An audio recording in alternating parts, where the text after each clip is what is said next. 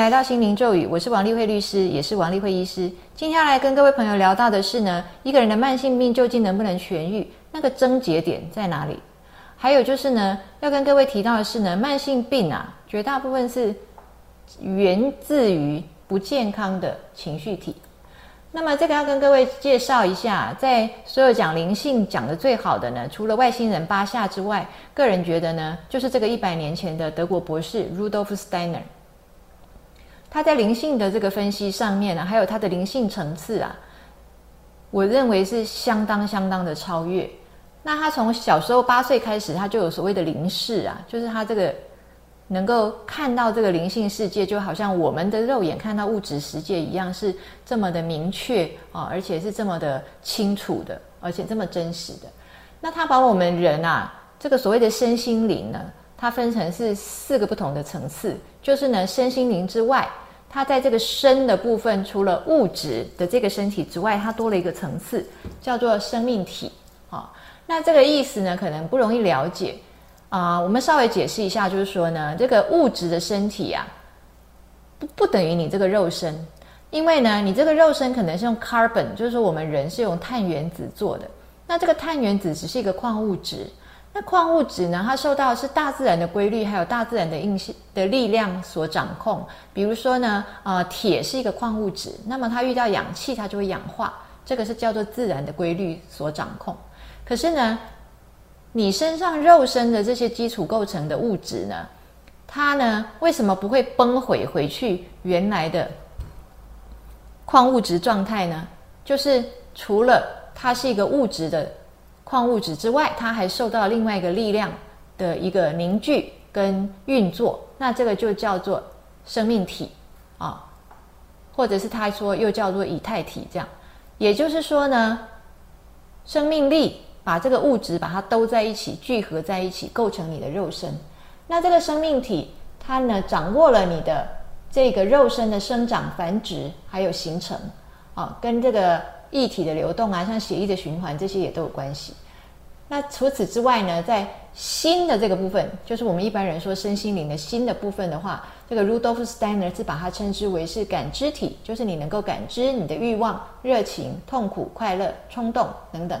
那也也也可以叫做情绪体。那灵的部分呢？身心灵这个灵的部分的话呢，Rudolf Steiner 把它称之为我，因为他说，当你能够说出我，当你说我的这个时候呢，就你跟这个其他所有的人类，或是动物，或是植物，或者是整个宇宙其他的东西，就完全不一样。这个我是非常独一无二的哦。所以呢，这个是你跟高等世界连接、承载你的灵性的一个容器，或者说你称之为是一个载具。所以我们可以称之为呢，就是有这个 material body，然后呢 life body，再来的话是这个 soul body，然后呢 spirit body，啊，对应到分别就是物质体是你的 material body，生命体是你的 life body，感知体的话是你的 soul body，灵魂的这个 soul 啊，然后灵性体是你的 spirit body。那强大的我呢，它其实就可以去控制、调控你的。感知体就是去调控你的情绪体的意思，因为呢，我们发现啊，在我们这个临床上遇到的，或者是说在我们这个当事人的个案里面，我们遇到的，我们发现很多人呢，他里面都有一个小天使跟一个小恶魔在战斗哦。比如说这个当事人他可能被诈欺了，被骗财骗色，那他是不是就会觉得呢，呃，蒙受了很大的这个委屈，然后呢，心有不甘，一方面又。生气这个骗他人，一方面又生气自己很笨被骗，他就一直的在这个情绪当中摆动。那久了之后，就造成我们所谓的这个精神官能症啊，或是身心症啊，就影响到他的健康嘛。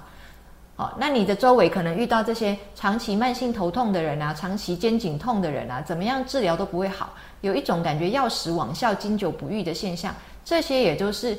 跟他这个不健康的情绪体有很大的关系。那不健康的情绪体到底指的是什么呢？也就是说，呃，你有一个创伤，然后你的创伤呢重复的激活，啊，就算你的小小天使呢劝你说忘了吧，让它过去吧，往前看吧，可是你的小恶魔就会跑出来阻止，就说啊，怎么能够忘了？他这样子欺负我，他这样子背叛我。可是呢，人的情绪呀，你怎么样的反应，对你个人的整体幸福是至关重要的。那创伤它就是有一个很大的一个力量，就是它压制的压倒了你你呢正确跟适当处理情绪跟调控情绪的能力，创伤的能力呢，比你的调控能力更大，它就压倒了你调控情绪的能力，所以你变成了你活在一个循环里面，就是你对于这个周遭的人事物的环境来的这些讯号呢，你高度的警惕，过度的敏感。比如说人家讲一句话，其实是说者无心啊，但你呢听者有意啊。你就高度的反应，高度的敏感，产生了不适当的情绪反应，影响了，引起了不适当的自律神经的反应啊，心跳也加快啊，好，然后呢，满身大汗啊，然后呢，那个整个胃痉挛痛啊，类似这样的情况。这个时候呢，就要靠你这个强大的我，这个我就是 Rudolf Steiner 里面所谓的身心灵的这个灵的部分，它到底呢，怎么样去？调控你的这个感知体啊，调控你的情绪体啊，因为呢，它这个强大的灵性啊，它可以收摄你的这个心念，然后使你的渴望跟你的欲望呢更优雅、更精致，把它 upgrade。比如说呢，你你肚子饿了想吃，你呃口渴了想喝，这个也是欲望。但是呢，你想要贡献给社会，然后呢造福人类，这个也是欲望。但这两个欲望就有分比较低阶的欲望跟比较高阶的欲望嘛。所以如果你的我，你这个强大的灵性的这个载体，这个我，你能够呢接受这个高等世界的力量，然后去调控你自己的这个情绪体的话，那你就会把你的渴望跟你的欲望呢，把它精致化、提升化，也可以使你的快乐跟痛苦进化，然后进化。然后你渐渐的，你的情绪呢，借由你这个高等世界赐予你的、连接于你的这个我呢，产生的这个。收摄你的心的力量呢？你能够生发出感恩、宽容、理解这样的情绪。同样是你被背叛，同样有一个人对你骗财骗色，可是呢，你可以相信他，他不过是来帮助你更加的认识你自己，更加的爱你自己的一个负责扮演一个负面角色的一个人。你甚至可以称他是一个反向的菩萨，他是来帮助你更加的懂得珍惜自己，好看清自己，认识自己。所以，我们可以说，调控你的心，收摄你的心，帮助你的情绪进化之后，你产生的可以是感恩、宽容跟理解。那情绪的话呢，像我们刚刚讲的这些感恩、宽容跟理解，或者是说喜乐跟爱，这些都是能量态非常高的，也就是说它的振动频率很高。哦，那它能量态就可以是金色的、红色的、黄色的。那如果呢，你是处于一个极度忧郁、沮丧跟失落的状态的话呢，那么你整个能量态就是振动频率很低，你就是蓝色的、黑色的。那如果是在焦虑或者是恐惧的状态的话呢，你就会在这个四肢的部分呢，还有下半身比较，就大概是四肢腿的部分了哦，还有手的部分，你就会呈现是蓝色跟黑色，振动频率很低。所以我们常常听到这个恐慌症的人来跟我们讲说。这个患者就跟我们说：“诶，他他觉得一发作起来就四肢都冰冷。诶，对，因为恐惧跟焦虑的时候，你这个四肢是能量态很低的。那如果愤怒的时候就不是，你这个上半身呢，就是包括你的手，还有你的上半身，你的能量态都是很高的。那到下半身，就是包括你这个肠胃啊，然后腿啊这些能量态都很低。所以你在生气的时候，你的肠子是不会动的，这是真的。还有你的胃是缩紧的，这也是真的，因为它它的能量态很低，哦，频率很低。”那个软动状态都很差。如果呢，你的创伤的这个旧的这个记忆模式呢，你不能够去改变的话呢，你只要呢，哦，周围